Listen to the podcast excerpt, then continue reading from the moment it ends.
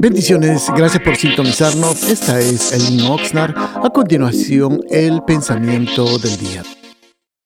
Bendiciones, amados hermanos, que tengan un precioso día. Saludándolos el día de hoy.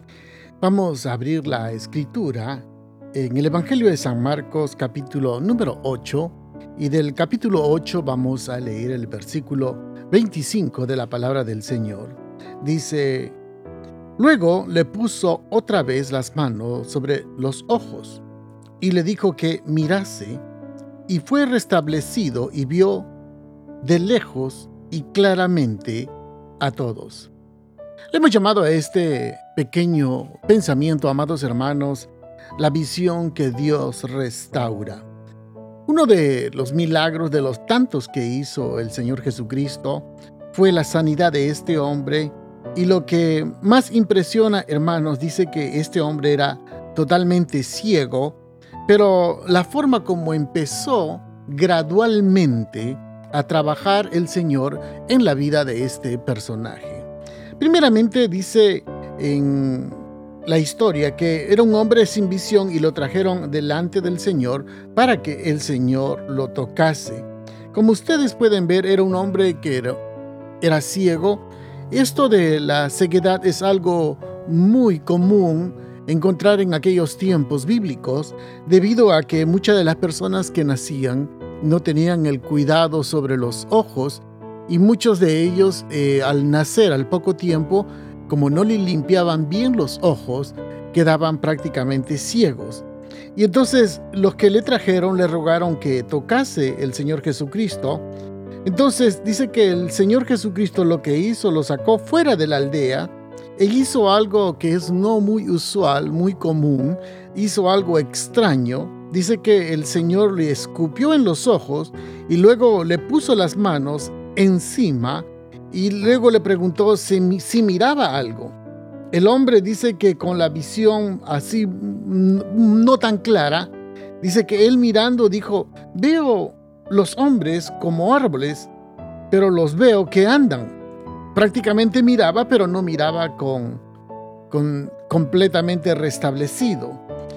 Muchas veces, amados hermanos, eso ocurre en el Evangelio. Muchas veces Dios hace algo extraordinario en la vida de las personas. Dios hace el toque, el cambio, pero todavía no han llegado a madurar, a entender, a comprender 100% completamente lo que Dios está queriendo hacer en la vida de las personas. Es un milagro que Dios ha hecho en la vida suya, en la vida nuestra, en la vida mía. El proceso de cambio, el proceso de la salvación. Pero viene otros procesos más todavía. Viene lo que es la liberación, viene lo que es la santidad, viene de lo que es todavía hermanos, el proceso de la madurez. Y eso es un milagro completo que hace el Señor. Cuando usted puede observar en estos momentos, usted puede ver que solamente el milagro no estaba completo, porque este hombre no miraba claramente, sino tenía una mirada confusa. No veía a las personas como realmente que eran, sino dice que lo miraban como si fuesen árboles. Por eso el creyente todavía que no ha tenido el toque completo del Señor, mira todavía las cosas con cierta confusión, mira las cosas con no con una claridad como debería de ver. Entonces, ¿qué es lo que necesita? Necesita buscar más de Dios, necesita acercarse más de Dios, necesita ese toque de parte del Señor. Y eso es lo que hace eh, el Señor Jesucristo con este hombre, sabiendo que no tenía la visión completa, dice que lo vuelve a tocar y luego que lo toca, dice, dice la palabra del Señor ya en el versículo 25, luego le puso otra vez las manos sobre los ojos y le hizo que mirase. Y fue restablecido y vio de lejos y claramente a todos. Como usted puede notar, amado hermano, el segundo toque del Señor era el milagro completo. Quiero que entienda esto, amado hermano.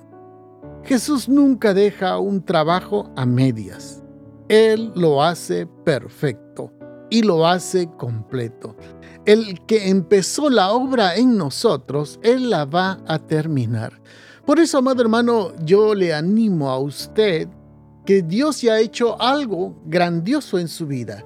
Él se ha revelado a su vida, Él ya le dio el perdón, Él ya puso su nombre en el libro de la vida, pero eso no quiere decir que ya la obra terminó, no. Quiero que entienda, amado hermano, que Dios sigue obrando cada día, Dios sigue trabajando cada día, cada día, cada, cada tiempo que pasa, Dios está obrando y trabajando en la vida de cada uno de nosotros. Por eso, amados hermanos, el que empezó la buena obra en nosotros, créalo, téngalo por completo que Él la va a terminar. Por eso, amado hermano, no dejemos.